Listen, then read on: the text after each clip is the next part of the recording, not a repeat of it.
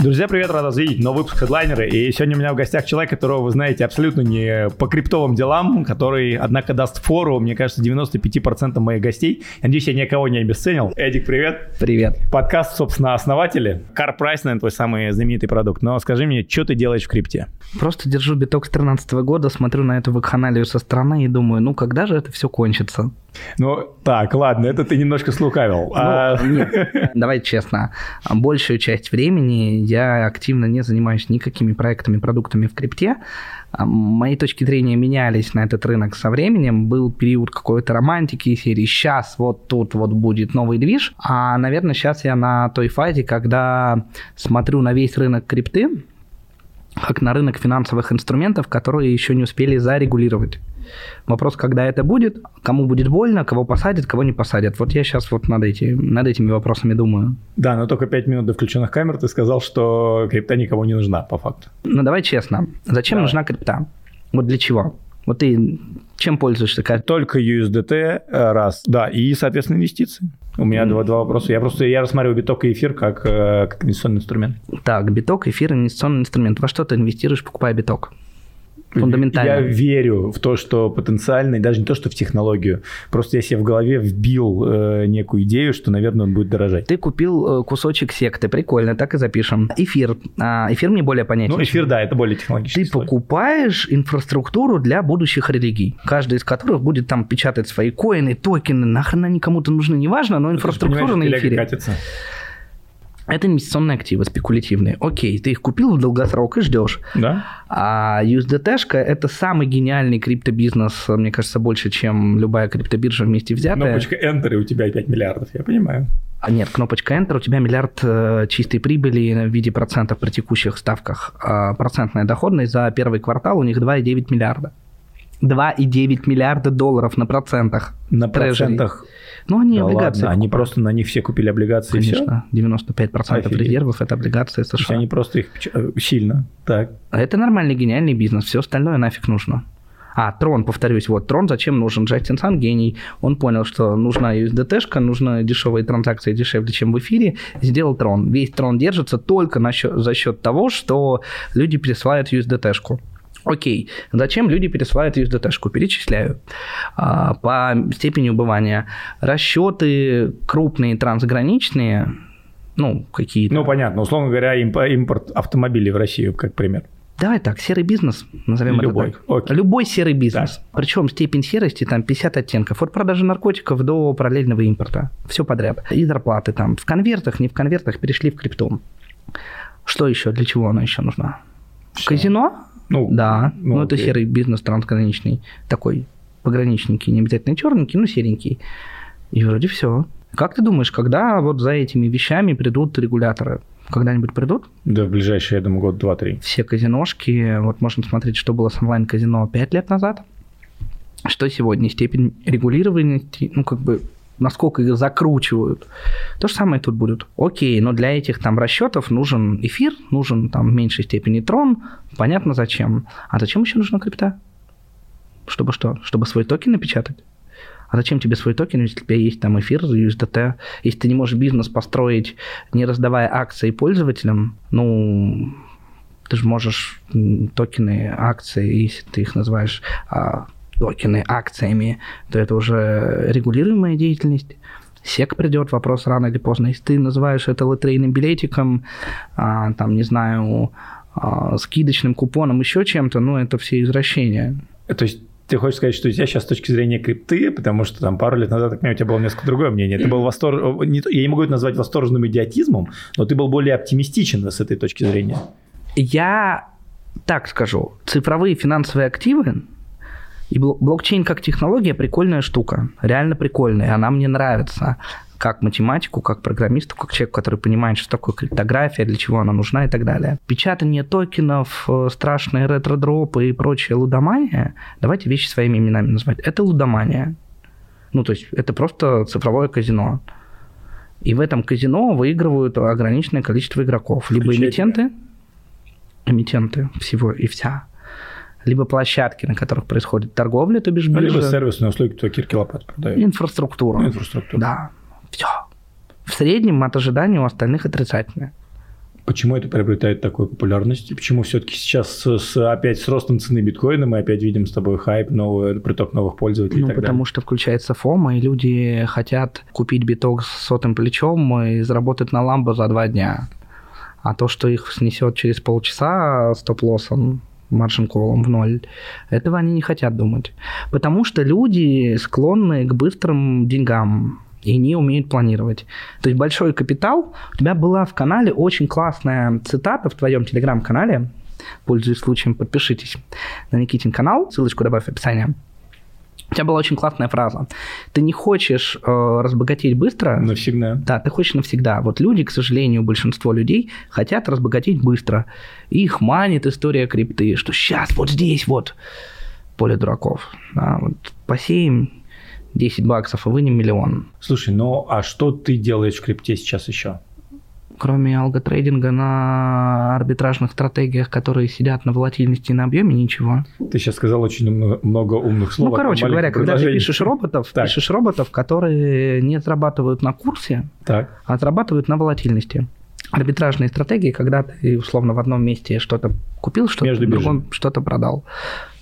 Сложнее, не вдаваясь в детали, Понял, сложнее, окей. но это без позиции торговля. Да, там есть риски, но это штука, которая ориентирована на простой параметр. Уровень волатильности. Чем больше хомячков забегает на рынок, болтая курс туда-сюда, тем лучше. Поэтому с точки зрения прагматичного но... цинизма, чем больше шитков печатается, тем лучше, больше объема торгов. Мне. Но честный, откровенный взгляд, ребят – ну, вы понимаете, что вы играете в казино? Скажите себе не, честно, когда понимает, покупаете шиток. Ну, блин. Объясни ты вот интересное мнение, почему шитки привлекают пользователей больше, чем даже плюс-минус там условно биток, эфир и трон? Потому что биток в 10 раз не вырастет за две недели, а шиток может но мы же с тобой математически понимаем, что из тысячи мы, да, шитков 99, один вырастет. А 99% не понимают и думают, что вот они покупают веру. Вот ты честно сказал, ты веришь, биток купил. Люди верят, что именно их шиток – это ставка на лошадь. Слушай, а как делается маркетинг шитков? Ты, возможно, углублялся, знаешь? Ну, так же, как и в любых э, финансовых пирамидах, блогеры, рефералы, бытоводы, генерация контента, посевы, медиабайинг. Вот Бери любой инструмент привлечения пользователей финансовой пирамиды, он работает в ширке. Один в один. И математика такая же. У ширка еще и легальная а плоскость лучше. Что ты называешь шитком? Это заведомо, когда токен, условно говоря? Все, кроме битка, эфира. Да все, кроме битка, эфира и USDT.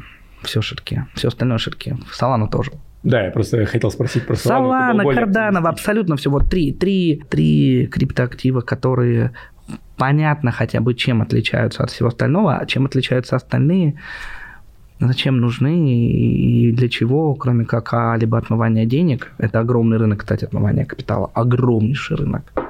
Ты не представляешь, какие устраивают пампы, чтобы отмыть лишние 100 миллионов долларов. Такой смотришь, думаешь, прикольно.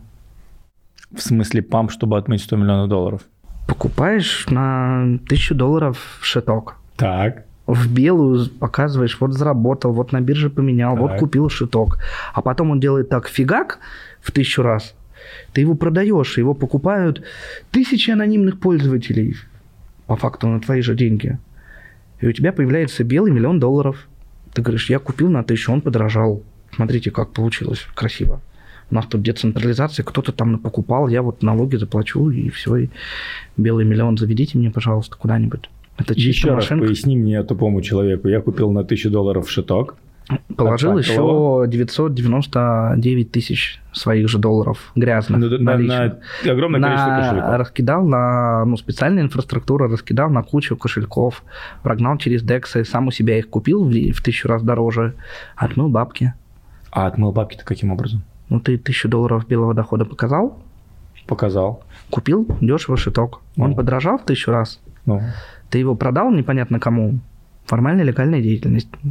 А, ну это все, если в таком плане разворачивать, то да, это, конечно... Это отмывочная. То есть... Прачечная, очень большая. Сколько это будет работать? Ну, сколько это будет? Просто без иллюзий. Вообще, самое частое заблуждение а, в принципе людей, желающих инвестировать, все хотят быстро и легко заработать. Смотри, как устроен мир, как растет мировая экономика. Вот ты знаешь темпы экономического роста в мире сегодня, в 2023 году? Не представляю, ну на скидку, наверное, процентов 5. Два. Ну, два, ну окей. А чего вдруг ты решил, что именно твой бизнес будет расти больше, чем на 2, если в среднем мир вырос на 2%? Вот в среднем темпы экономического роста, они обусловлены конкретного бизнеса в мировой глобальной экономике. Вот это так работает. И если весь мир, экономика выросла на 2%, то почему кто-то из предпринимателей, особенно молодых, думает, что именно он вырастет в 20 раз, в 200 раз, в 2000 раз? С чего вдруг? Ну, потому что у одного из 10 тысяч получается, и он думает, что он один из 10 тысяч. А мы не знаем, сколько он работал до этого. Конечно, не знаем. Мы видим только результат в моменте. Мы не знаем, что будет через 10 лет после этого, и как он быстро это все просрет. Это первый момент. Второй момент. Есть еще последствия, которые тоже многие не учитывают. То есть ты сегодня развлекаешься в крипте грязными схемами, а придут к тебе через 5 лет. Конечно. Полетишь во Вьетнам отдыхать, тебя посадят на самолетик, улетишь в Америку. Будешь там объяснять, что ты делал, что такое ретродроп и почему это было законно, по твоему мнению. Все. То, то есть люди не понимают, а, долгосрочные потенциальные риски, не понимают. Люди не понимают, какую фундаментальную ценность они создают, что она вдруг за неделю подражает в тысячу раз – Такого ну, не бывает. Ну, в нормальной экономике. В крипте бывает, но давай тогда это называть своими именами. Это казино. В казино бывает, что ты за неделю в тысячу раз там, условно, пару поворотов колеса и в тысячу раз сделал иксы. Смотри, тебя многие знают все-таки как инвестора. Да. Ты куда инвестируешь сам? В реальный, ну, последние полтора года у меня была такая стадия. Весной 22 года я садился и думал, так, в мире венчур умирает, причем не только в России из-за СВО, а вообще в мире. Почему умирает венчур? Потому что деньги дрожают. У тебя на протяжении последних 10 лет в Америке, в Европе ты мог взять кредит под 1% годовых. Да, конечно, сейчас уже под 7. И разместить в венчурный фонд с доходностью 12, и на этом зарабатываешь. А сегодня у тебя кредит 7, как ты сказал, а доходность там 8, а риски большие. Зачем? Поэтому люди перестают инвестировать в венчур, в high-риск. Это неинтересно математически. Есть ли в мире модель венчура умирает, она мне очень хорошо понятна, я в нее много лет, но даже не играл, я в ней жил. Такой, окей, что остается? Остаются дивидендные бизнесы. В основном из реального сектора, которые фундаментально на длинной дистанции будут платить хорошие дивиденды. Вот в эти вещи мы и заходим.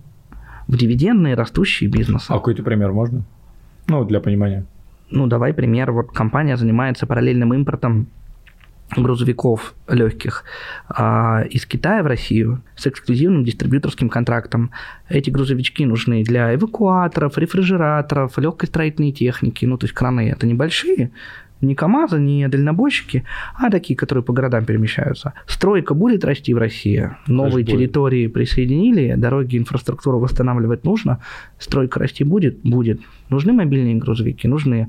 Логистика развивается? Развивается. Западные бренды условно из Судзу ушли, Hyundai ушли, вот эти машинки коммерческого транспорта будут выбывать, их чем-то замещать нужно? Нужно. Ритейл остался, вот этот огромный офлайн Яком растет, доставка растет, там товары на чем возят?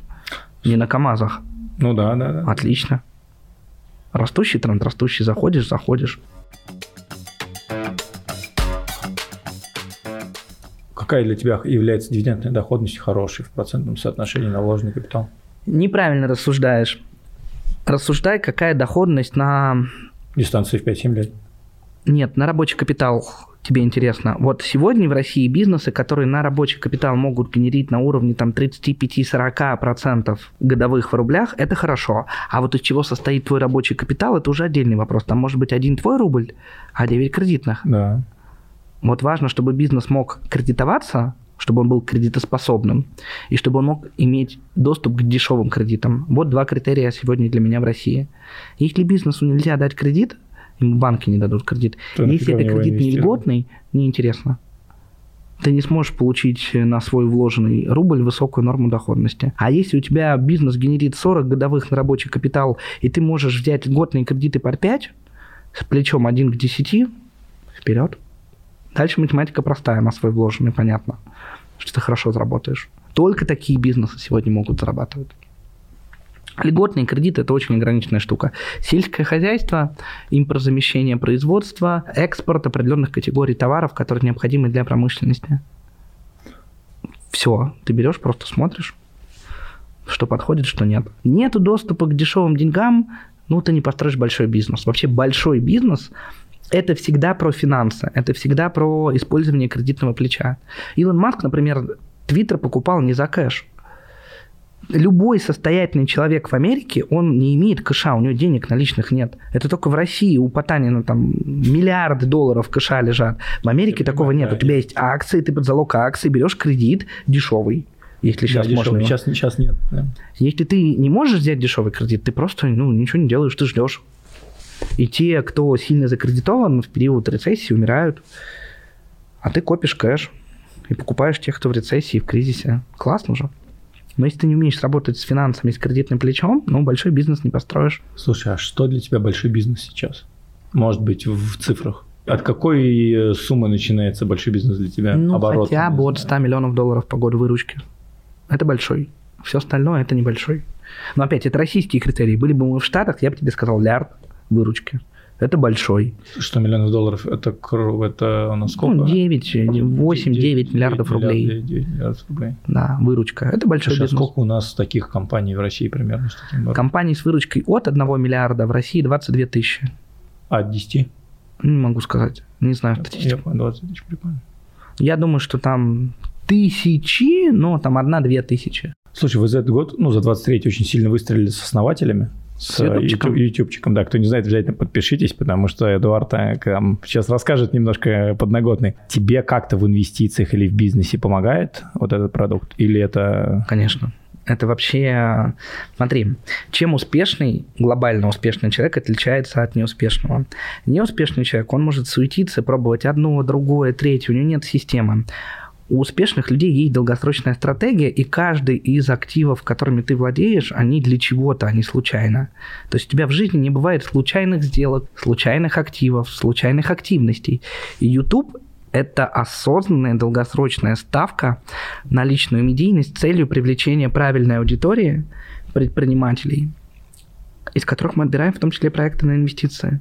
То есть это просто большой медиа-актив, который нам помогает искать компании, искать потенциальных партнеров, искать потенциальных инвесторов и так далее, и так далее. А расскажи про какую-нибудь инвестицию конкретную, которую вы сделали вот так с вот Инвестиция в компанию, а, с, которая занимается импортом китайских а, грузовичков, грузовичков с Ютуба.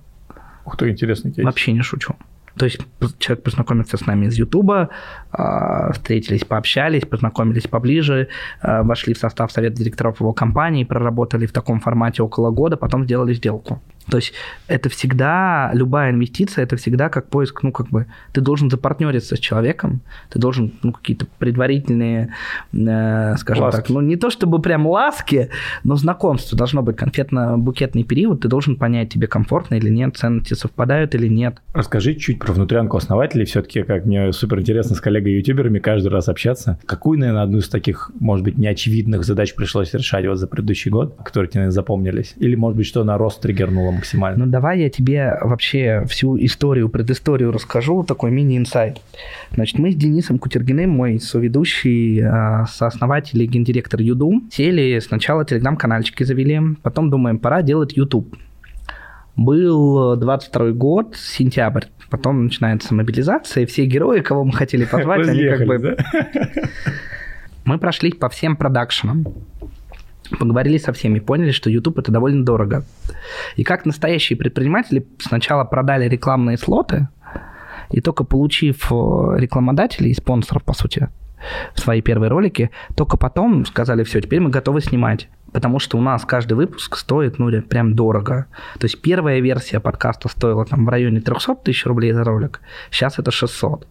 600 тысяч рублей. То есть те, кто думает, что на YouTube можно зайти с айфоном снимать, ну, наверное, раньше было можно, но сейчас приходят взрослые нет, ну, ребята. Да, так, в нише предпринимательства уж точно нет. Ну, как ну, бы, в дорогих нишах. Да, в дорогих нишах нет. Да. Вообще без вариантов. Если вы делаете там блог про котиков, собачек, зверюшек, ботанику, то может быть, не знаю.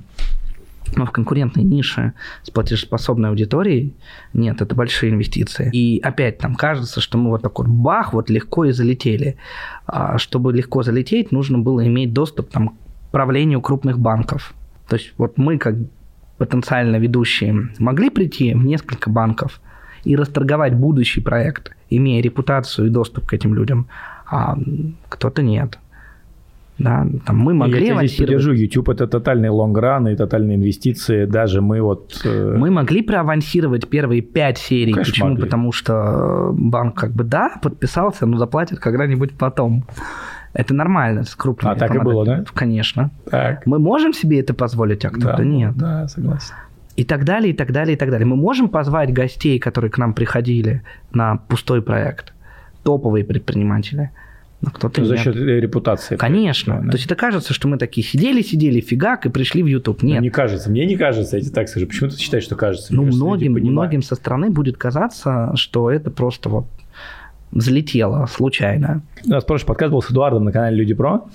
Когда ты только стартовал эту историю, мы сидели с тобой у Баста в ребрышках и обсуждали, вы тогда только пытались продать Альфа-банк, прикинь, время да? прошло.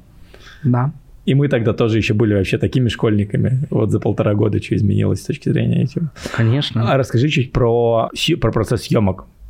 Потому что у нас с тобой, я знаю, что он кардинально отличается. Если у меня это условно first try, импровизация, и там, ну, мы почти минимальный кат, у вас, я там слышал, что иногда вы ролики снимаете чуть ли не сутками. Ну, смотри, первый сезон мы снимали так, это было неправильно. Вот сейчас я оглядываюсь и понимаю, что это было неправильно. Мы в день снимали два, один раз даже три ролика. То есть мы садились где-то полтора часа хрон записи, минимально отрезали, вот все, как ты говоришь. Но при этом мы готовились, у нас был сценарий, у нас были вопросы, примерно деление по темам. То есть два ведущих еще усложняет задачу, да, ты да, один, а нас было двое. И мы как бы с Денисом заранее договаривались, серии там условно там про отношения спрашиваю я, про вот эту часть бизнеса он, потом я перехожу к теме инвестиций. То есть у нас была примерно такая некая картинка, скелет, как должен пройти разговор. Большая часть там содержание совпадало с нашими ожиданиями, но иногда были какие-то невероятные кульбиты, и мы чуть-чуть терялись, ну, потому что прям терялись. Потом мы перешли к другому формату работы. Один день, один герой. Удлинили чуть-чуть хрон, но все равно много отрезали. Потом в ходе коммуникации, общения с разными ютуберами, то есть это наша была стратегическая ошибка, мы пришли и начали разговаривать с продакшенами, но не говорили с блогерами. Потом, когда мы стали уже общаться с блогерами, спрашивать мнение, брать обратную связь, мы такие, блин, все переделываем. У нас даже в какой-то момент было желание, а можно всех героев переснять, просто всех. Все по-другому, потому что сейчас мы работаем следующим форматом. Один герой – это либо один, либо два дня. Это от даже ролик, где у нас вот последний ролик на нашем канале, где мы вдвоем с Денисом говорим без героя, хронометраж, по-моему, час двадцать. Вот мы его снимали у себя на вилле на Бали пять с половиной часов пять с половиной часов контента превратились в итоге в полтора часа. Почему? Потому что важно, чтобы была высокая плотность контента, чтобы на любой минуте можно было открыть ролик, и тебе интересно следующие пять минут. Тебе не нужно ловить мысль длинную, которая растекается по древу, не нужно слышать э, мы, перебивки, кашель и так далее. Все должно быть идеально. Вот ты даже сейчас мне задаешь вопрос на интервью, а тебе внутренне не нравится мой ответ. Тебе он кажется не острый ну, он такой какой-то обтекаемый. Я ответил нормально, но не остро. Перезадай вопрос. Я тут не, не для себя сижу, а для тебя, для качества картинки. Ну, задай еще раз тот же вопрос, чтобы я острее ответил. Задай его пять раз. Я потерплю. Потом вырежешь четыре неудачные версии, оставишь одну. И в итоге у тебя получается картина, полотно с очень высокой плотностью качественного контента. Более того, чем больше ты берешь э, интервью, тем меньше тебе нужно будет дублей на то, чтобы получить классный ответ. Ты будешь подводить. Дальше там еще изменения, тоже маленькие инсайды даю. У нас два ведущих, да, я и Денис. У нас телефоны лежат на столе, и всегда за кадром сидит редактор, который слушает все, что мы говорим, и разводит вопросы. То есть нам пишет сообщение, типа, Эдик, дожимай тему. И Денис понимает, что он не должен там перебивать, что я вот, вот сейчас моя скрипка играет, я веду диалог, я героя дожимаю по этой теме. Или там редактор пишет, Денис, перехватывай в другую там тему уводи. Или верни, наоборот, героя. Плюс мы между собой стали взаимодействовать. То есть у тебя, видишь, у тебя чем отличается формат твоих подкастов, например, от наших последних версий? Ты свое мнение не высказываешь. То есть ты как будто бы задаешь вопросы, слушаешь умных людей, безусловно, приглашаешь там все-таки умных людей, но не высказываешь свое мнение. То есть, а ты где? Ты просто журналист? Или кто? Интересное замечание, кстати. То есть У нас есть правило. По любому вопросу есть три мнения. Герой, Денис, я. У нас мнение может совпадать, может не совпадать. Мы можем между собой Прикольно. драться. И это окей. Ну, видишь, мы здесь э, действительно просто разные подходы. Я, например, э, приглашаю гостей, задаю, общаюсь на те темы, которые мне интересны. То есть я фактически просто приглашаю собеседников, как, знаешь, как бы я мог бы тебя пригласить просто на обед, а я тебя приглашаю на студию, мы с тобой болтаем, и я тебе задаю вопрос. Вот и все. Да. Но мы я с тобой обеде- согласен с точки зрения своего мнения. Ты да, же тоже будешь давать Да, свое мнение. да. Можешь не соглашаться, спорить. Да, да. Не будь вежливым, спорь с гостями. Говорит, да ты пиздишь. Не, ну что-то в этом есть, слушай, я понял, прикольно. Больше тебя. Вот ты же для чего делаешь YouTube? Ну, чтобы твое лицо видели на обложках миллионы людей, чтобы тебя знали, Слушай, узнавали. Почему-то как-то это так все... Вот у меня до сих пор к YouTube отношение у тебя как к бизнесу, у меня чисто как хобби. Мне просто прикольно. Я не знаю почему. Вот я вот до, до сих пор... Может быть, есть какая-то внутренняя мотивация, но вот у меня... Мы когда я вот... У нас было 30 тысяч подписчиков, я уезжал в кругосветку, я понимал, что у нас до конца года будет 100, и меня вообще полное спокойствие настало. Потом на 100, потом улетели на 140, сейчас мы еще дальше разгоняемся, и мы как бы... Вообще все понятно. И мне просто прикольно. Вот я тебе не могу объяснить. Что прикольно? Давай покопаем эмоции. Тебе что прикольно? Тебе прикольно, когда тебя на улице узнают? Слушай, это сейчас начало происходить. Я не могу сказать, что это, наверное, в какой-то степени прикольно. Мне прикольно, когда меня не трогают. Я вообще, у меня просто паттерн такой. Я как так, бы... подожди, к миллиону подписчиков пройдешь, как по Дубаю, по Москве ходить ну, будешь? как? Ну, буду ходить, ну и что, я как бы... Ну, у меня сейчас, видишь, у меня этап такой, у меня очень много сла- стало слабых социальных связей, то, чем мы с тобой обсуждали. Очень А. много. И мне, например, сейчас не хватает отдельного глубоких связей. У меня вот они просто, они у меня размылись, потому что там у меня, там с 2013 года у меня книжка была вся тысяча, понимаешь, контактов. А сейчас это десятки тысяч контактов. И это обратная сторона вот этой некой, там, условно говоря, медийности, потому что сейчас сыпется огромное количество предложений, всяких возможностей, и у меня даже нету никакого знаешь, нету ни, не то, что ощущения их не упустить. Я их Да. просто, я на себя называю пейджером. Я человек, который все принимает, но ничего не отдает. Я заметил по твоей коммуникации, что Никит, Никит, понятно.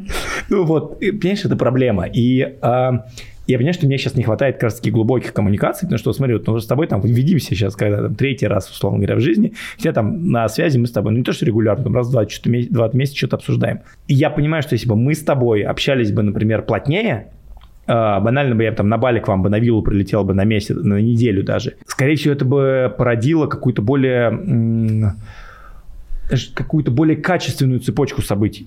Качественная цепочка событий, и больше вероятность высшим Да. от ожидания успешных Да. каких-то совместных Да. проектов и Да. так далее, и Да. так далее. Да. Да. У тебя за счет Ютуба создается высокая воронка, большая воронка каких-то потенциалов. Теперь нужно эти потенциалы как-то фильтровать, Да. отбирать Да. и приземлять. Вот у нас очень четко. YouTube отбирает проекты, бизнесы, предпринимателей. Мы их загоняем в воронку сначала, условно так, менторской программы, совет директоров. Дальше это заходит уже в следующую стадию воронки успешных инвестиций. И везде высо- ну, как бы конверсии очень ну, маленькие. То есть ты отбираешь из тысяч людей, там, десятки с кем работаешь, и десятки выбираешь одну, в кого инвестируешь, одну вот компанию. Ты, знаешь про нас, да, у нас есть такой обмен мнениями, мы сделали немножко по-другому. Мы, например, вначале решили проблему вот сейчас э, с узнаваемостью, то есть мы поняли, мы генерируем там сейчас 6-7 просмотров, 6-7 миллионов просмотров в месяц от там 2 миллионов уников. Это дофига. Но у нас всегда не было продукта, и поэтому у нас, э, получается, YouTube это был дотационный проект вот до сих пор. Там даже сейчас еще в минусе, условно говоря, с учетом всех цифр, потому что я сейчас, ну я, я инвестирую очень много. Мы инвестируем, мы в англоязычный контент инвестируем, все переводится. Мы выкупили стенды на блокчейн Life, но мы нашли продукт. Мы нашли продукт в плане, это клуб, именно, знаешь, таких предпринимателей, которые хотят войти в крипту. А их много. Они хотят войти, хотят начать инвестировать в крипту, хотят просто начать общаться. Я отстроился, понимаешь, от вот условно там от Атлантов, от э, клуба 500, даже от вас, то есть от Соколовского. Я условно на пророссийский бизнес с серьезными Да, предпринимателями. сектор большой, около миллиарда Да, рублей. а у меня. Ягмания. Наверное, я вот, я сейчас, может быть, у меня сейчас, ну что, тебе тоже 33 будет, по-моему, что такое? 32. Ну, мне 32, сейчас будет, там, 1 марта 33. И я понимаю, что эти ребята, 18-20-летние, да, ну, я сейчас обратную связь тоже собираю, они, конечно, странные в какой-то степени, они быстрее, чем мы, да, они там, они, может быть, могут быть не умнее, чем мы, да, там, с меньшим опытом, с меньшим количеством денег, но они быстрее. Потому что я вот эту концепцию вижу, что когда вот мне сейчас там 30, 30 там, 2, у меня там дети, там, понимаешь, жена, какие-то хобби, жить хочется, ты уже каких-то денег заработал, и тебе хочется хотя бы как-то качественно жить, и уже нельзя работать 24 на 7. А они в свои там 18, там, 25, так же, как и мы с тобой, фигачат нон-стопом, понимаешь? Ну, именно адекватные ребята, которые там ко мне Да. приходят. И у меня есть какое-то внутреннее ощущение, что мне они по майндсету и по, вот, по духу, они мне ближе, чем, условно говоря, там, предприниматели, назовем сейчас там 35-40 плюс, которые уже построили миллиардные компании. У меня получилось такая вот, понимаешь, э, собрать вот эту аудиторию, и для них мы придумали два продукта, ну, как они органически родились. Это сообщество трейдеров, как бы я к этому странно не относился, и как бы я к крипте не относился, к трейдингу, это нужно людям. Да, я снимаю хотят. контент про трейдинг, он улетает. Понимаешь, я снимаю контент, у меня три рычага влияния. Это контент э, с представителем биржи, с трейдером и с маркетмейкером. Я, в принципе, на этот год могу больше ничего не снимать, и мы только на этом контенте долетим до полмиллиона подписчиков и заработаем там ну, несколько миллионов долларов. Просто снимать. Но мне это не интересно снимать, понимаешь, до бесконечности. Мне вот с таким человеком, как ты, очень супер интересно поговорить. И мы сейчас будем балансировать. И вот мы нашли два продукта. Это первое э, сообщество трейдеров, а им это нужно. Им реально нужно мнение. Потому что когда ты торгуешь, ты не знаешь, что тебе делать. Тебе хочется, чтобы тебе... Тебе нужно психологическую поддержку, да разделить ответственность да. серии. Все побежали. Ну, тут точно побежали. И я бегу за вами, вот пацаны. Все, въебались, я въебался. Да. Не один я дурак. Да, так оно и есть. А, ну, одиночество на вершине – это такой феномен успешного предпринимателя, да. когда ты там вырастаешь в большой бизнес, да. тебе поговорить не Поговорить не с кем. А у трейдеров у них как бы еще не вершина, у них как бы старт, у них взлет, у них взлет. Либо днище. Тоже хочется с кем-то поговорить. С. Второй продукт – это клуб для предпринимателей, кто хочет выйти в крипту или инвестировать с доходностью в долларах. Потому что, ну, например, я, у меня за последние два года я заработал 0 рублей. У меня нулевая рублевая, рублевая выручка. Да. И у меня нет выручки ни в России, ну нигде. Все, я там резидент Дубая, у меня там налоговый резидент тоже Дубая. Все, и у меня все в долларах. Ну, и, правильно, логично. Но я же понимаю, что люди тоже хотят как бы инвестировать в долларах и зарабатывать в долларах. И вот мы им, по сути, это даем. Это возможности показываю, куда мы инвестируем, куда мы заходим, что мы делаем. И вот мы сейчас только-только спустя, я тебе говорю, полтора года нащупали эти продукты и потихонечку начинаем их интегрировать. И Мне кажется, да. что, смотри, важная штука, чтобы у тебя контент – соответствовал той а, аудитории, тому продукту, который ты предлагаешь. Да. Если контент про трейдинг, маркетмейкинг, свечки зеленые, Туда красные, плечки, теханализ, вот это да, вот, да. вот, вот это а, одна категория да. людей, им там клуб трейдеров, все понятно. Если ты хочешь более зрелых людей, которые хотят разместить капитал не в сотни тысяч долларов, а там, ну, хотя бы в миллионы, а иногда в десятки миллионов долларов во что-нибудь понятное с доходностью в долларах, то им, а, другой контент нужен. Это твой контент, я на ту аудиторию даже не целюсь. Потому что, я тебе могу сказать, средний портрет моего ЦА – это человек именно клуба, да, именно там, кто совсем инвестирует. Вот, там три аудитории. Первая, как сказал, это темщики, для которых там инвестиция в тысячу долларов – это типа подвиг. Вторая, очень широкая аудитория – это либо предприниматели малого такого среднего бизнеса, либо кто инвестирует в недвижку. Средний капитал, знаешь, знаешь, там, условно говоря, ну, я это называю от 3 до 7 миллионов рублей. Угу. И все остальные у меня, как бы, это такая группа, как бы, кто, я это называю, молодые деньги, это ребята из арбитража трафика, из айтишки, у которых почти все инвестиции размещены, и вот мы выработали такая сумма, есть запрос, у меня свободных там 150-300 тысяч стейблов лежит, надо что-нибудь куда тоже пульнуть. И вот эту проблему мы закрываем.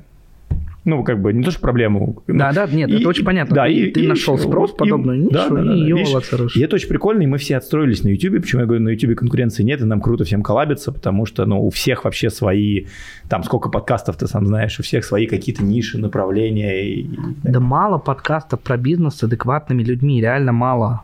Ну, просто мало. Ну да. С адекватными ты между людьми и гостями или ведущими, или в целом? И, и то, и другое. Вот чтобы было и то, и другое в одном месте. Ну давай, вот э, три подкаста кто?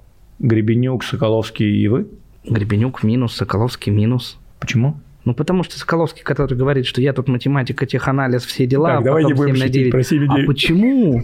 Я а стараюсь быть э, Политкорректным? Политкорректным. А не будь политкорректным, показывай а свои зачем? эмоции. Зачем? Потому что люди покупают эмоции. Все же хотят видеть тебя не просто как умного, разумного, а видеть, что ты на самом деле по этому поводу думаешь и чувствуешь. Я искренне считаю, что Соколовский классный, харизматичный да. чувак, но ему нужно делать продукт для крипты. Зачем ему звать гостей из реального сектора? Зачем ему основной канал с огромным количеством подписчиков, он не может их никуда сконвертировать?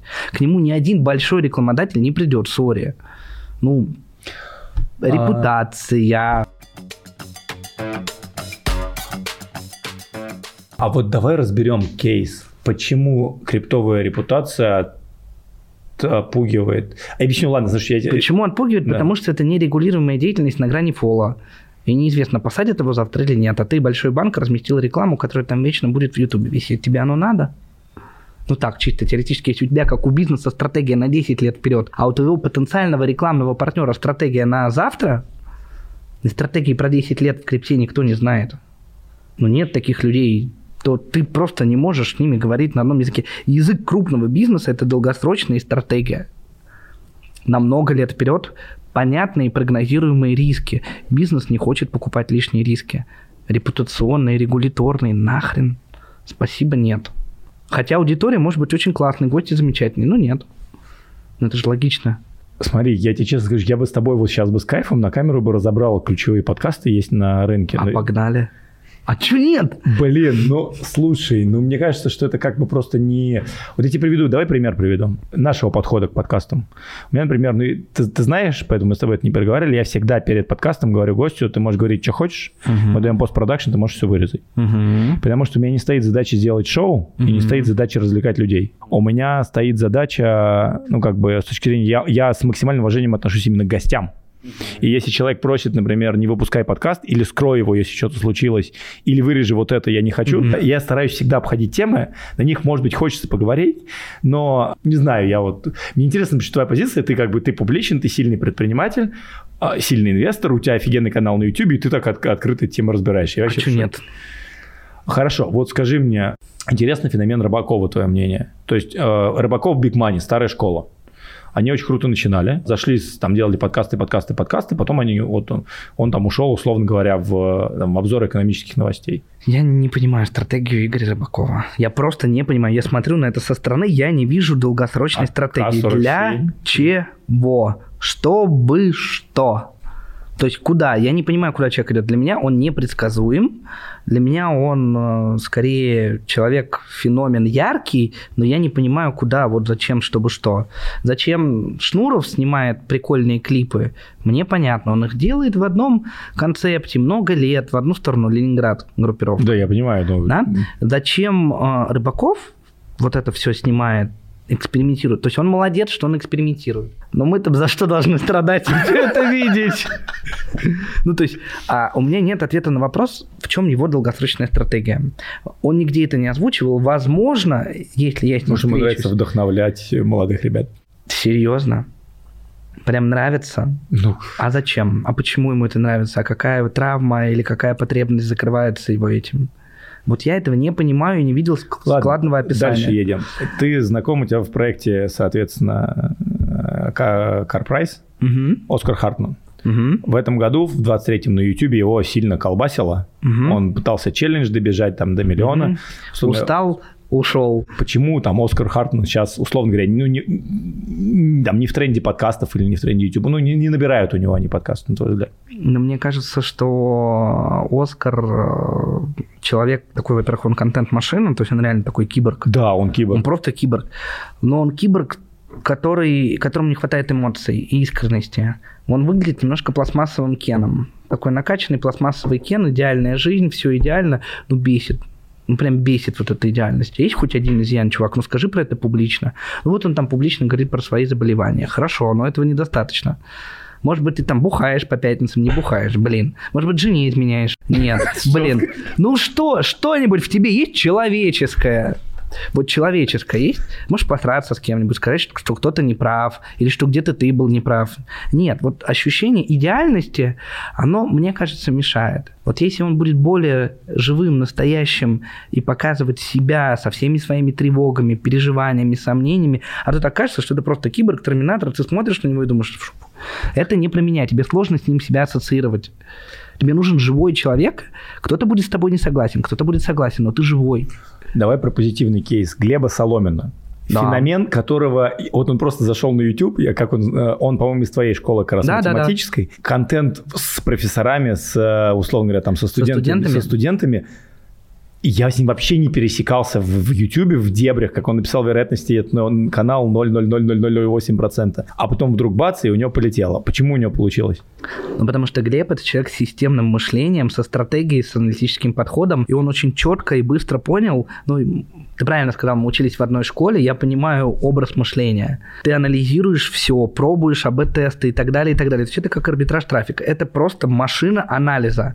При том, что, опять, при моем огромном уважении к Глебу с точки зрения успехов, результатов подписчиков, посмотри его подкаст. Это слабый журналист. Ему не хватает подготовки, он не может на равных общаться с большими предпринимателями, он смотрит на них снизу вверх. И это его ограничение, которое он физически не может преодолеть. Ну не может он разговаривать на равных, условно, там, с основателем вкусвилла. Не может.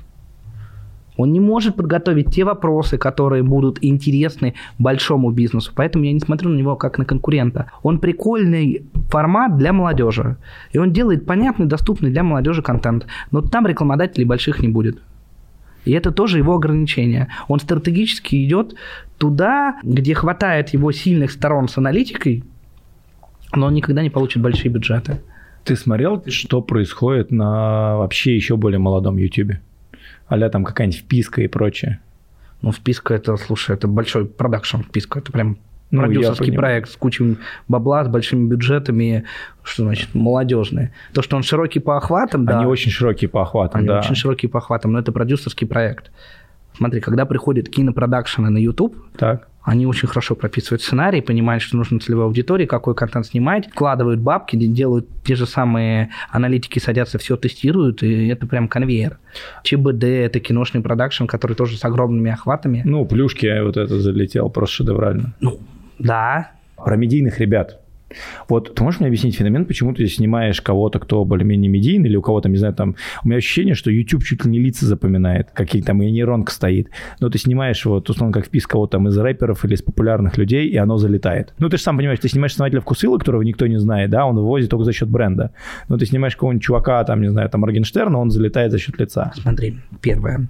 А, я допускаю, что есть распознавание лица и голоса, и YouTube четко понимает, что поисковая машина, рекомендательная машина понимает, этот герой, он узнаваем, ага, вот эти вот зрители с ним регулярно что-то смотрят, покажем им это видео.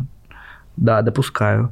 Первое. Второе, у тебя же в поисковой строке, ну, точнее, в заголовке видео ты же укажешь э, фамилию Моргенштерна и любого другого известного.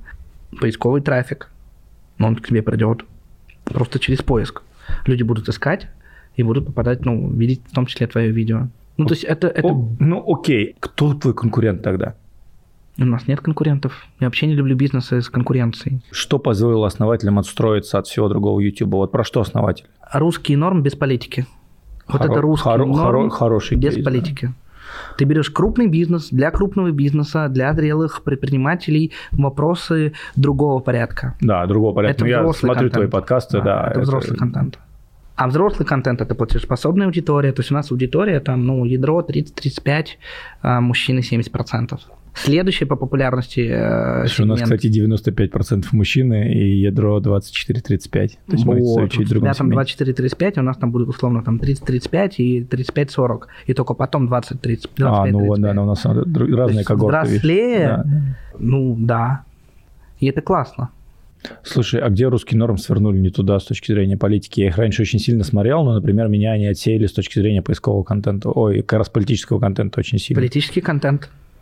То есть Добавили это вообще политический контент, все ушли. Сколько времени ты сам проводишь на YouTube именно в аналитических студиях и так далее? Ну, в студию я, наверное, каждый день сижу минут по 20 фоново, каждый день смотрю какую-то статистику, а если мы там готовимся, либо штормим гипотезы, либо там ставим какие-то задачи, то могу часами сидеть. Слушай, а вот ты говоришь, вы снимаете 8 часов, 5 часов, 5-8 часов контента, из которого получается там, ну, там час, полтора-два часа. полтора часа материал. Вы увидели это на... Не, что изменилось именно в цифрах? График удержания изменились? Э, или в целом канал просто Смотри. полетел? Или это, знаешь, как бы вот... Я объясню, почему спрашиваю есть как бы правило 80 на 20 минимальное количество действий? Или здесь, здесь не так, на твой взгляд? Смотри, график удержания у тебя как падал, так и падает. Да. Вот этот хвостик, это, гру- грубо говоря, ядро твоих фанатов, которые посмотрят любой хрон. Ты ему хоть 10 часов дай, они его досмотрят. Их мало, их там 15-20%. Но на что влияет увеличение хрона? У тебя среднее время просмотра одного ролика растет. У YouTube среднее время пользователей на платформе 15 минут в день. Если ты делаешь видео, которое смотрят в среднем больше 15 минут, ты помогаешь кому? Ютубу. Если ты помогаешь Ютубу, что делает Ютуб? Показывает твой контент максимальному количеству людей. Значит, ты снял что-то клевое, что удерживает людей не на этом видео, а они глобально мыслят. Ты помогаешь Ютубу удерживать аудиторию. Сколько у тебя в среднем на роликах удержания? Наша задача всегда иметь больше 15 минут. Последние ролики 18+. Ну, мы тоже попадали. Все, время все часто, больше да, 18. 18+. 18, 19, 22. Ребят, тут идет просто жара относительно как бы контента на YouTube, это надо прям слушать внимательно. Слушай, ты замечал, что подкасты двухчасовые залетают лучше, чем часовые? Да. Почему? Время дольше, потому что Да. банально среднее Всё время банально. больше. Да. В чем этот феномен? Почему люди двухчасовой подкаст смотрят, блин, больше, чем часовой? Хотя даже в двухчасовом может быть даже Повторюсь, больше нудятины. Это, это статистика. Это не люди в широком смысле слова. Это твое ядро фанатов. Это 15-20% людей, которые досмотрят все до конца, потому что им интересно. Им интересен гость, им интересен ведущий, им интересна тема. И они досмотрят столько, сколько ты им дал. За день, за два, за три, с перерывами, но досмотрят. Сколько у вас рекламных слотов видео? По-разному. Ну, то есть, когда мы увеличили хрон 2-4, А и вот- я, я хочу попробовать снять документалки 3 плюс часа, прям большой формат, может быть, даже 4-часовые, а, и туда бахнуть 4-5 рекламных слотов. У меня есть неподтвержденная гипотеза, я пока не знаю, как проверить, что самая последняя интеграция в конце видео может быть самая эффективная, потому что она бьет на твою ЦА именно вот как раз-таки твой кор аудитории фанатов, и что интеграция в конце, когда они еще не забыли ее на 12-15 минуте, а вот там после часа, она максимальная. Не могу дать тебе обратную связь с точки зрения а, аналитики для, ну, со стороны рекламодателя. Кажется, что твоя гипотеза верна, что самая такая ядерная аудитория досмотрит до конца и прям послушает то, что говорят. Но мы будем экспериментировать с последним рекламным слотом, будем делать там спецпроект э, по цене выше, чем второй, третий. Меня разложи, про что хедлайнеры. Смотри, ты приглашаешь неординарных героев, но при этом мало проявляешься сам. То есть, если раскладывать с точки зрения, что улучшить, я бы тебе советовал больше говорить самому. Больше давать свое мнение, готовиться к беседе и не стесняться писать э, больше хрон и больше отрезать. То есть вот прям вычищай все лишнее, паузы, э, мэ, скучные темы, где потенциально будет отвал аудитории, все отрезай. Оставляй только самый сок с высокой плотностью контента и со своим мнением. Что с этим дальше делать? Это вопрос, но ты сможешь ярче проявляться на свою аудиторию и притягивать ее на себя. Ты еще, кстати, интересный кейс сделал, потому что у нас контент про трейдинг залетел. Не только за счет, возможно, кстати, э, заголовков, темы, популярности. Там довольно... Я много говорю, ну, потому что мне там тема трейдинга больная там с 2000 там, какого-то года. И там нету отвала, кстати. Это очень интересно. Ты сейчас подкинул замечание. Ты сам отсматриваешь финальный контент перед публикацией? Да? Прям вообще весь и даже даешь какой-то Иногда фидбэк? черновик, иногда даже, ну, и черновик, и финальная версия. Иногда смотрю черновик, говорю, что поправить, и я и Денис, мы смотрим черновики. Потом Все? даем, ну да. Кайф. Я просто перестал смотреть в последнее время. Ну, у тебя много контента, а у нас У вас- он у вас- дорогой да, и, дорогой и вас, да, у нас э, сегодня в зале сидит просто Константин, руководитель всего нашего продакшена, поэтому я думаю, он там записывает. Ну, то есть, когда у тебя высокое количество выходов, Ну да, да, я понял, там уже сложнее. да. Там Плюс мы в этом году взяли стратегию, у нас минимум три ролика будет в месяц. Если в прошлом году мы еле-еле там два выпускали, иногда были пробелы, паузы, перерывы, то в этом году мы сказали, все, чуваки, как бы фигачим. Минимум три ролика, а иногда будет четвертый спецпроекта. Если я правильно понял, вы иногда снимаете с гостем сутки или двое. Да. За счет чего вы договариваетесь, например, выдернуть предпринимателя, ну, сильного, там, не знаю, основателя компании, вообще из всех, из его жизни, не только из его бизнеса, условно говоря, там на 8 часов в день. Это личное ваше, ваше с ними знакомство? Или это уже трек-рекорд основателей, или это все в купе?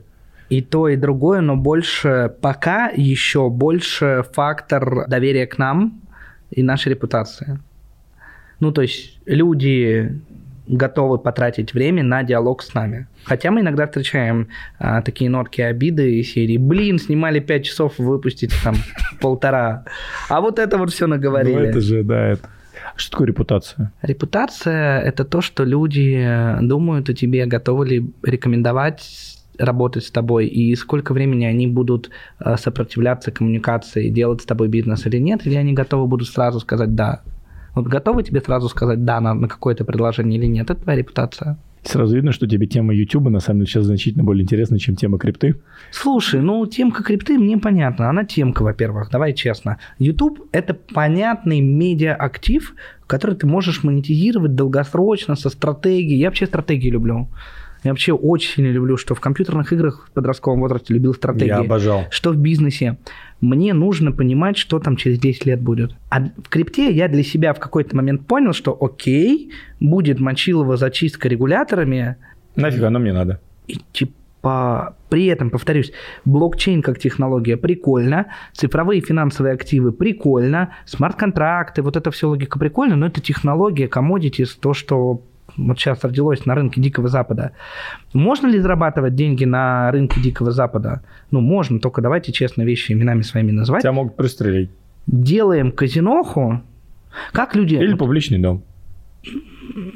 Скорее, казиноху ближе аналогия. Как, как, вот, и ты, и я знаем владельцев крупных а, онлайн-казино. Но как они люди... не сказать, что они суперсчастливые люди. И... Подожди, как они живут? Они что, на себя что-то оформляют? Нет, конечно. То же самое в крипте надо делать. Если ты публично говоришь, что ты делаешь проект в крипте сегодня, в 2024 году, у меня вопросики к твоей адекватности. Ты вот последний год прожить собрался, или у тебя есть э, где-то дача в Гималаях, про которую никто не знает, или ты так много денег хочешь на ней заработать, чтобы что? Вот один кудрявый американец даже на Багамах не смог спрятаться. Хотя бабки были. Это неразумно просто. Неразумно брать на себя эти риски. Я не, не вижу для себя интересный, интересного баланса риск-доходности долгосрочной стратегии. То есть для меня это скорее не бизнес, а темка. А темка, да? Да. Что для тебя много денег? Ну, я, в принципе, говорил, с точки зрения выручки, ну, там, 100 миллионов долларов, вот, наверное, много денег, вот, от Ну, 100 а миллионов. капитала много Ну, где-то тоже от сотки начинается, это много. Это далекий для тебя еще путь? Надеюсь, что не очень, но, но, но пока я еще не там. Пока ты еще не там. С точки зрения твоих последних инвестиций еще приведи какой-нибудь пример. А ты знаешь, я весь 22 год поставил все инвестиции на холд, вот целенаправленно такой, хочу посмотреть, что будет вообще глобально. То есть ты Я Сидишь помню, ты был так немножко, да, Сидишь негативно кэше? настроенный. сидишь в кэше и такой, так, что будет, что будет, что будет, грохнется, не грохнется, грохнется, не грохнется. Вроде не грохнулось. Так, ну, можно аккуратненько расчехляться. Что у нас стабильно? Ну, в частности, сейчас э, есть э, проекты, э, которые интересны на индустрии направления. Это все, что связано с микрочипами, производство, локализация, микросхемы, микропроцессоры. Вот там интересно. Это большой долгосрочный тренд. Там интересно. Туда можно идти. Что думаешь с точки зрения AI? Ты И, знаешь, по сути у, же, меня, просто у меня кажется, начинает появляться легкое разочарование. в AI или разочарование, что ты не уп- упустил эту историю? Нет, именно в AI. Типа, ну и разговоров-то было. И где? Где что-то прям великое? Искусственные э, эти, виртуальные Работники. персонажи, Так. модели OnlyFans, которые зарабатывают по 40 тысяч долларов. Ну так хорошо спродюсированная живая женщина заработает больше. Где прям прорыв? Вот что ты можешь назвать прорывом нейросетей? Где там прям... Слушай, ну, я, мне сложно, потому что я не углублялся, но вот когда мы в долине были, мы провели там почти сколько, три недели, они приравнивают, вот целиком вся долина приравнивает это событие к изобретению нового языка, что появился фактически новый способ взаимодействия, там, условно говоря, там, с компьютером, как с нейросеткой. И сейчас огромное количество стартапов в этом поле, все пытаются писать свои нейромодели, делать вот этих... Но искусственных- пока ни у кого вау, прорыва не случилось. А что это что такое вау-прорыв? Ну, давай так. Когда появился телефон сотовый без кнопок, это был вау-прорыв. Переход телефонов с кнопок на смартфон с полностью большим экраном, э, тачскрином. Когда появился App Store, это был прорыв, это прям революция. А вот тут пока что-то как-то вот революционными процессами вроде пахнет-пахнет, а вот не, не Пока не полыхнуло. Пока не полыхнуло. И кажется, что МХАТовская пауза подзатянулась. Мне искренне казалось год назад, что вот, вот еще чуть-чуть и... А пока нет.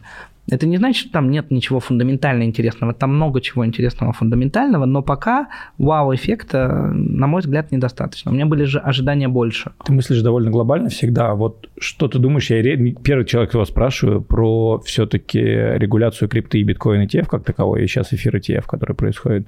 Что это вообще даст в долгосрочной перспективе рынку? Смотри, что пишут все телеграм-каналы? Плевать, что пишут каналы. Все телеграм-каналы пишут про то, что «О, сейчас деньги институционалов придут покупать биток». Но все забывают, что у ETF есть очень важное свойство. Его можно шортить. Всем баблом институционалов. И кажется, что на длинной дистанции шортить проще. Почему? Потому что, ну, вот немножко подкинул бабла, а, правильному госоргану замочили еще одну биржу, и все упало. А ты шортил на всю котлету. Против всего позитивного рынка хомячков. Ну, в принципе, да, замочи биржи, и все опять упадет на 10 тысяч просто сразу. Бинго! Ну, как бы, я настойчиво советую всем подписчикам твоего канала посмотреть сериал американский, по-моему, HBO-шный, «Мужчины, построившие Америку». Я у себя в телеграм-канале про него писал, вот еще раз повторяю эту рекомендацию. «Мужчины, построившие Америку» — это, по-моему, 8 серий про великих предпринимателей 19-20 века, которые стояли это у Чарльза капитализма. Шваба, наверное, и все. Вандербилт, железные дороги, Рокфеллер, а, Морган и так далее, и так далее. Тесла, ну, вот все те ребята, которые жестко конкурировали, очень жестко. И там прям показано, как крупный бизнес, крупные корпорации сращивали себя, свой капитал с государством. И это были две руки одного организма. Если вы думаете, что сегодня что-то не так, что BlackRock будет просто так покупать биток, потому что ему хочется, реально, BlackRock с активами на 14 триллионов долларов, это ну, там, сопоставимо ну, да, с ВВП. эти 2 миллиарда вообще фиолетовые. Нет, это даже не вопрос там 2 миллиарда, это вопрос того, что это, это и есть государство. А Ну, позиция государства Vanguard, BlackRock, очень да. понятно. Все неконтролируемое нахрен убрать. Все серое замочить, всех налоги заставить платить. Ну, все же понятно. Вот как бы вот две руки взялись за один рынок. У меня нет э, ультра оптимистичных настроений. Я вижу, что здесь есть хорошая возможность всех зашортить. Мне- Значит, что я так буду делать. Я тебе... Это не инвестиционная рекомендация, но я просто хочу показать непопулярное мнение, потому Да, что я- все привыкли видеть э, зеленую свечку. идиотизм, да? Зеленую свечку.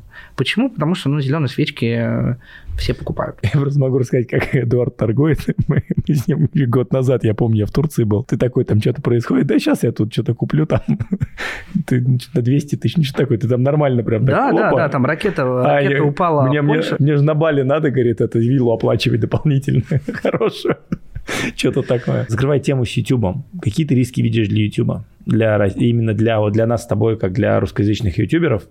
Потому что проскакивала инфа, я не знаю подтверждения, не знаю, что внутри. YouTube подтормаживает, и как будто бы сервера гугловские, которые обслуживают в том числе там российский сегмент, они, по-моему, ну не то, что устают. Но есть, в общем, я, я вижу, например, для себя фи- физический риск того, что действительно какой-то там физический сбой, и государственный после, условно говоря, выборов у нас. YouTube – это уникальная поисковая машина, аналогов которой в российском сегменте интернета нет. Что бы ни говорили при всем уважении к ВК, к Рутюбу, ну, качество именно поиска по Ну, контенту... рекомен... и поиск и рекомендательной системы все-таки. Ну, это невозможно быстро повторить. Это первый фактор. Второй фактор. Количество контента, который есть на YouTube. Это да. Это там x тысяча от всего остального вместе взятого. Поэтому с точки зрения государства заблокировать YouTube это Социальное отрезать доступ к образовательному контенту, и это стратегическая ошибка. Могут ли ее допустить в России? Конечно, могут. Мы живем в той стране, где, в общем-то, прогнозы строить на посло- построенных на рациональных рассуждениях не всегда разумно. Поэтому могут сработать иррациональные факторы. Но рационально я не вижу причин мочить. То есть рисков для YouTube не видишь в целом. А да? рациональных нет, эмоциональные в любой момент там что-нибудь ролик залетит чем-нибудь не тем, и и все. Но, опять же, чем мне нравится YouTube и аудитория, которая есть и у тебя, и у меня, это думающая аудитория, продвинутая, которая VPN поставит и найдет способ посмотреть контент, если он им действительно нужен. И наша с тобой задача притянуть к себе эту аудиторию настолько качественно, чтобы они не ленились включать VPN ради нас, в случае чего. Это первое. А второе, ну, мы же хорошие стратегии, мы на ВК грузим контент и с ними строим хорошие отношения. Тебе нужно всегда балансировать между разными площадками. Вообще зависимость от одной площадки – это опасно. Это не только России касается. Тебе всегда нужно иметь У а, вас что-нибудь, у вас мультиканальность. что-нибудь получилось где-нибудь, кроме YouTube? Там Ну, как мне будто кажется, телеграм-канал Не, ну, телеграм-канал твой это твое а он хобби. в том числе и с Ютуба в него аудитория перетекает. А сколько у тебя сейчас подписчиков?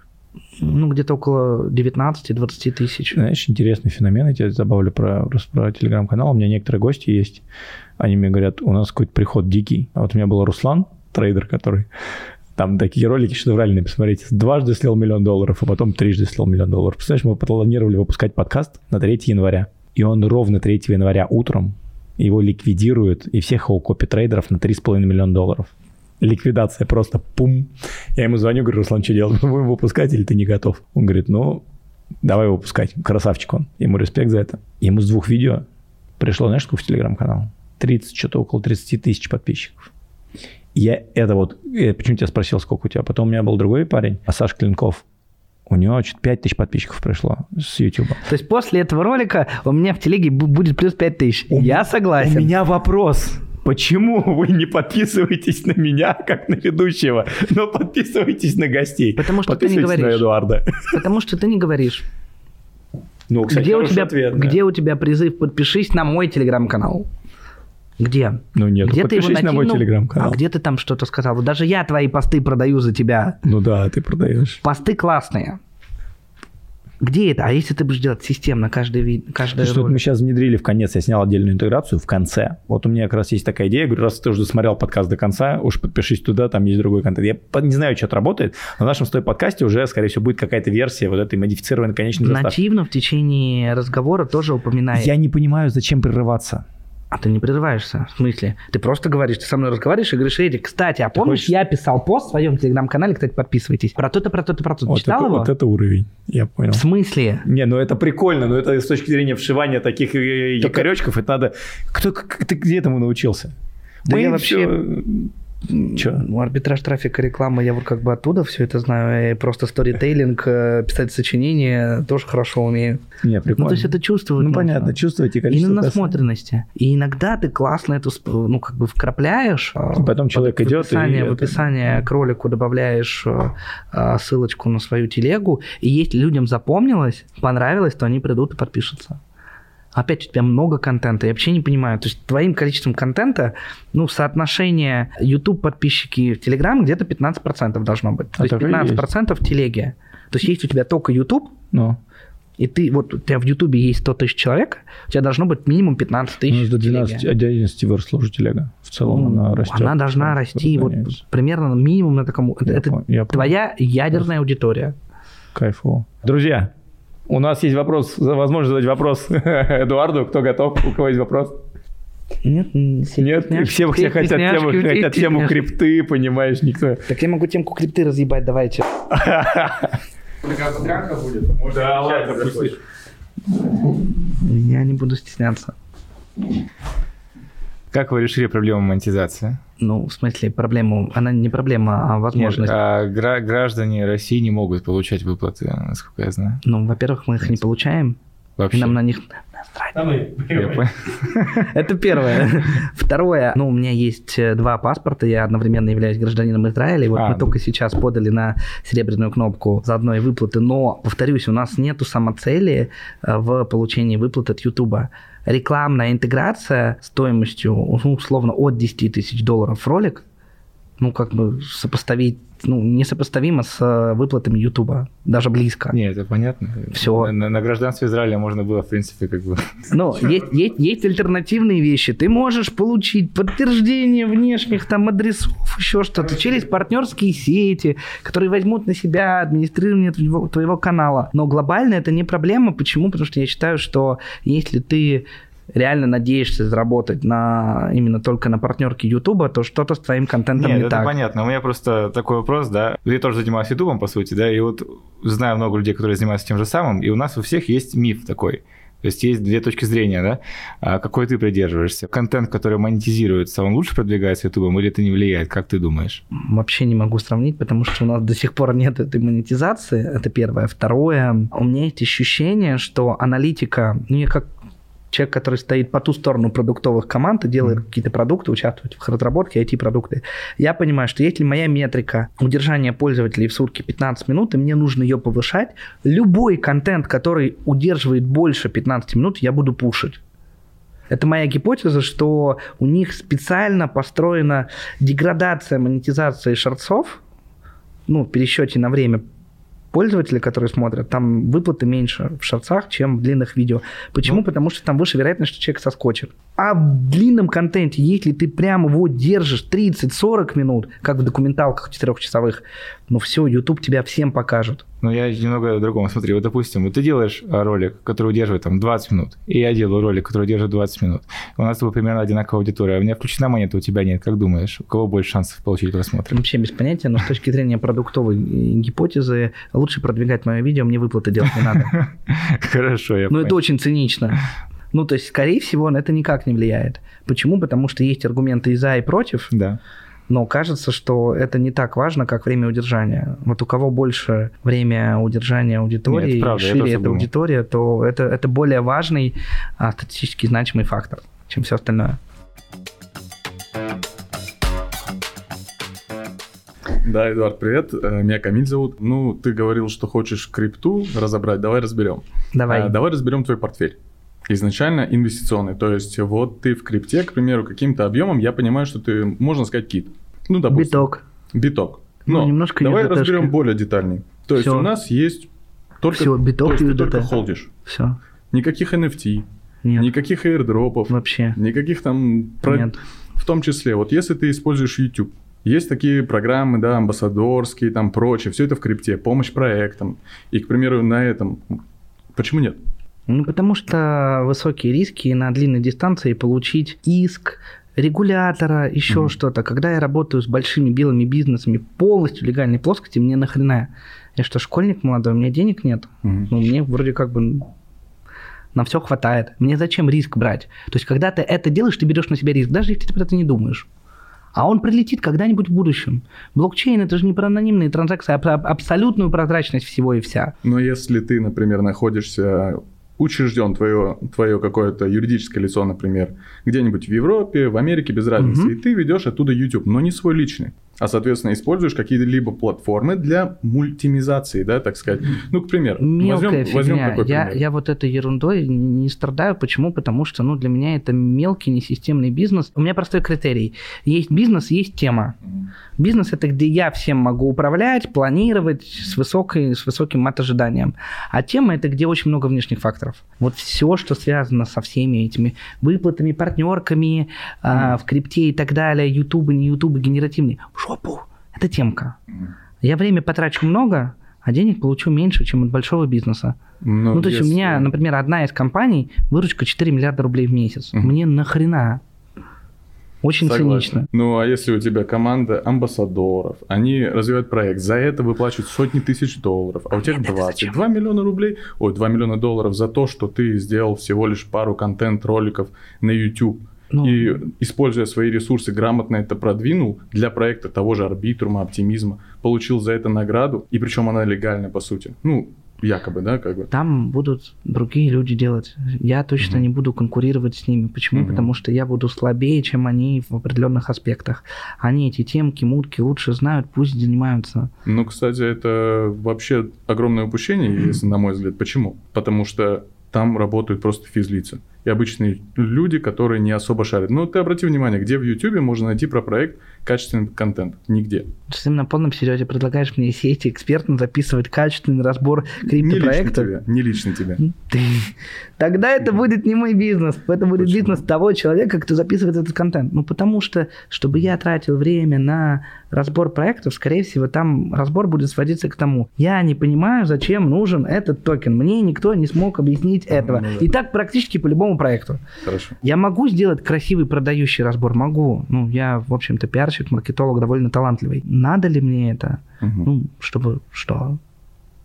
Ну, то есть Услышал, услышал. Нет, чтобы нет получить несколько цели, нет миллионов долгосрочной долларов за год понятно. кэша, Мгм. давай вещи своими именами называть, а мне его потом куда деть? Сидеть легализовывать? Зачем? Если Ну, есть как с белый пушистый. ты будешь? Ну, повторюсь, повторюсь, чтобы что?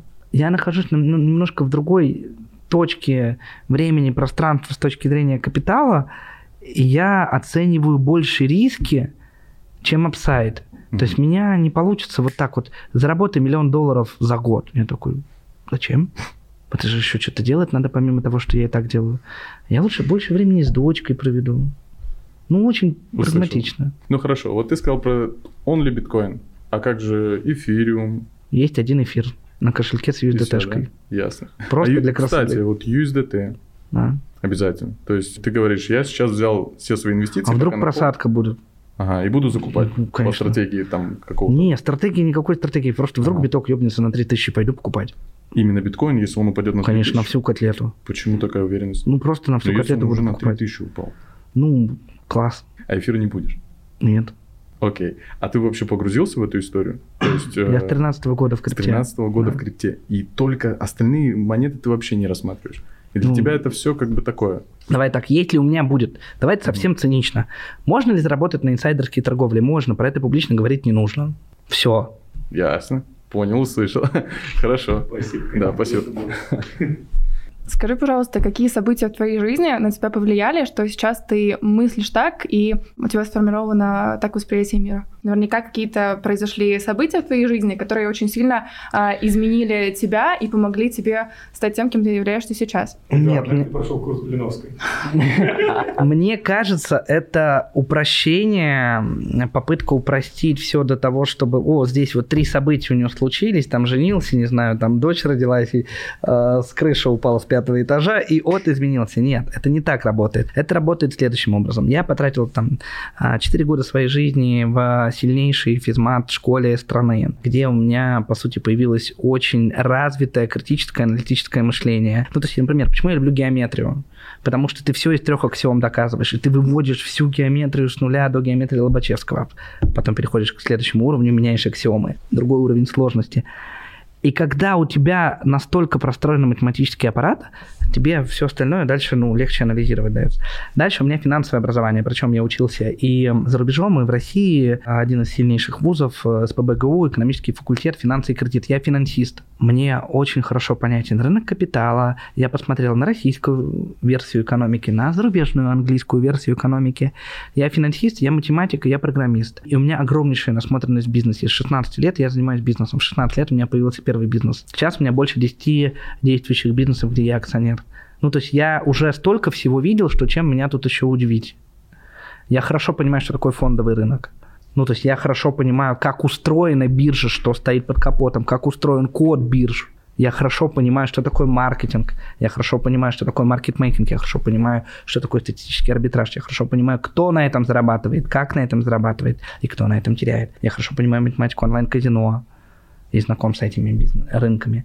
И у меня есть вот эта вот большая, широкая насмотренность. У меня нет чувства голода, то есть я не отчаянный студент, который готов кинуться в любую пучину, любой авантюры, лишь бы заработать. Нет. Мне все хорошо. Я не готов брать на себя критические риски, но я хочу на длинной дистанции быть в когорте победителей. И я осознанно выбираю те рынки, те тренды, те подходы к бизнесу, которые позволят мне на дистанции 10 лет победить. Мне все равно, заработаю я в следующем году или нет. Мне все равно, вырастет или упадет рынок. Вообще не важно. На горизонте 10 лет, вот что будет расти, вот туда идем. А вот минутные хайпы, пофиг. Потом будет отлив, увидим, кто купался без плавок. Как-то так. Спасибо большое. Но это не одно событие, и не два, и не три. Это длинный путь, который сочетается образование фундаментальное, много опыта в бизнесе, реально много, высокая насмотренность, высокая плотность событий в жизни. Ну, потому что я могу про каждый год отдельную книжку писать. Ну, после этого сидишь такой, как ст- старец 70-летний, такой, все понятно, что там, давайте следующую. Да, ну, то есть это просто насмотренность и опыт. Эдуард, здравствуй, меня зовут Сергей. Очень короткий вопрос. Если ты бы сейчас начинал с нуля, с чего бы ты начал? Какой можно достичь? Я бы, скорее всего, полез в тему а, применения нейросетей к либо биотеху, поиск новых молекул, формул ускоренных, либо к новым материалам. Почему? Потому что, ну, все-таки случился некий качественный прорыв в возможностях больших текстовых моделей, и они могут э, анализировать те задачки, которые с линейной, понятной а, векторной математикой не просчитывались, ну или просчитывались очень долго. И вот применение нейросетей к поиску новых молекул, ну, в основном фарма, биотех, либо новых материалов, это очень интересные ниши, над которыми бы я бы работал, будучи условно студентом. Вот all in туда. Понятно. Но опять, это мое текущее мышление. Я не могу оказаться молодым, начинающим с нуля и с, и с таким мышлением. Это противоречие. Хорошо, так скажем, для людей постарше, не для студентов, куда бы им направить свой фокус? Follow the money. Не знаешь, что делать, иди за баблом. Иди туда, где ты можешь заработать, но настойчивый совет – делайте белый бизнес. Не делайте бизнес, построенный на оптимизации налогов, на дроблении, на серых схемах и так далее. Делайте тот бизнес, который может зарабатывать, выплачивая все налоги. И если у вас что-то получается, Просто делайте это больше, лучше, выберите себе суперсилу и станьте в ней чемпионом. Да, спасибо. Да. Мы с тобой сегодня обсуждали на подкасте разбор э, других подкастеров, да, и вообще предпринимателей. Я бы, наверное, не разбирал бы сегодняшнюю ситуацию, было очень круто, потому что со стороны вообще оказаться, как это все выглядит. И прикинь, то есть у ребят появилась возможность задать вопрос. Мало того, что у нас что появилось? У нас появился контент про шорты, где мы знаем, что теперь есть два паспорта. Вот, мы знаем про то, это что не секрет. Я тебе серьезно, просто это прикольные же шорты. Потом follow the money. Сразу видно, кого что волнует. И вот очень наглядно был кейс действительно разности диспозиций. То есть, когда там ты смотришь со своей там, высоты опыта, капитала, контакта, всего прочего, и когда там, условно говоря, там, с другой позиции. Вообще вот ответы на вопросы, они всегда разные, но мне кажется, это ключевая мысль у всех же, понимаешь, а чем заниматься, а что делать, а как покупать. Все, ну, вот если послушать, что сквозит, а как прийти к быстрому капиталу, мне кажется. Это вот, вот никак. Вот просто зарубите себе на носу. Быстрых, легких денег не бывает. Бывает 10 лет ебашишь, и Да. потом получишь. Один раз стреляет, да. А вот быстро и легко бывает в казино. Ну, правда, бывает, только давайте вещи своими именами называть. В казино в среднем ты проиграешь, чем выиграешь. Бывает в нелегальной деятельности, где ты взял на себя слишком большие риски, и за это получил слишком большой upside. Но там могут быть и последствия, которые в современном мире, они как бы бесконечно длинные. Потому что, ну, давай возьмем Россию. В Российской Федерации налоговая служба на протяжении 7 лет видит все твои доходы и все твои расходы. И если кто-то еще все еще думает, что можно взять кэш, купить квартиру в центре Москвы, то да, можно. Юридически никто сейчас не придет. Но что будет через 5 лет, ты не знаешь. А риск ты уже взял. Вот хочешь ли ты сегодня брать риск и брать в долг у своего будущего через 5-10 лет? Я не хочу. Когда мы с тобой начинали, было другое время.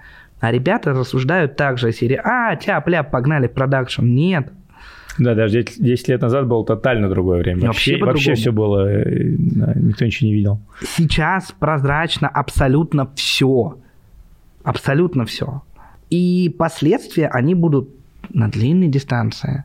Вот люди не думают про свою личную стратегию на 10 лет вперед. И думают горизонтом, как бы мне завтра много заработать. Начните думать категорией, как бы мне за 10 лет денег заработать. Вообще по-другому мыслить будете.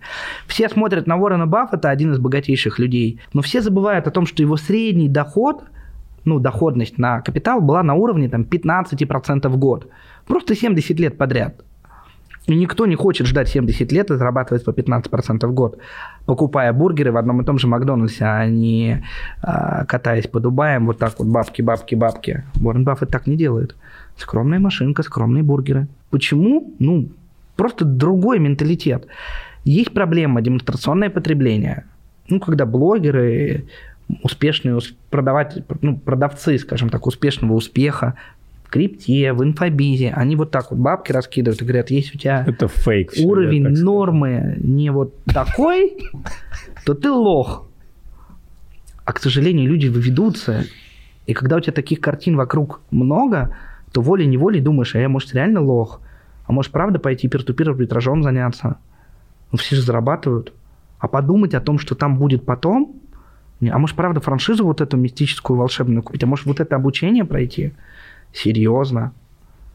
Думайте категории 10 лет, и тогда вас будет очень сложно победить.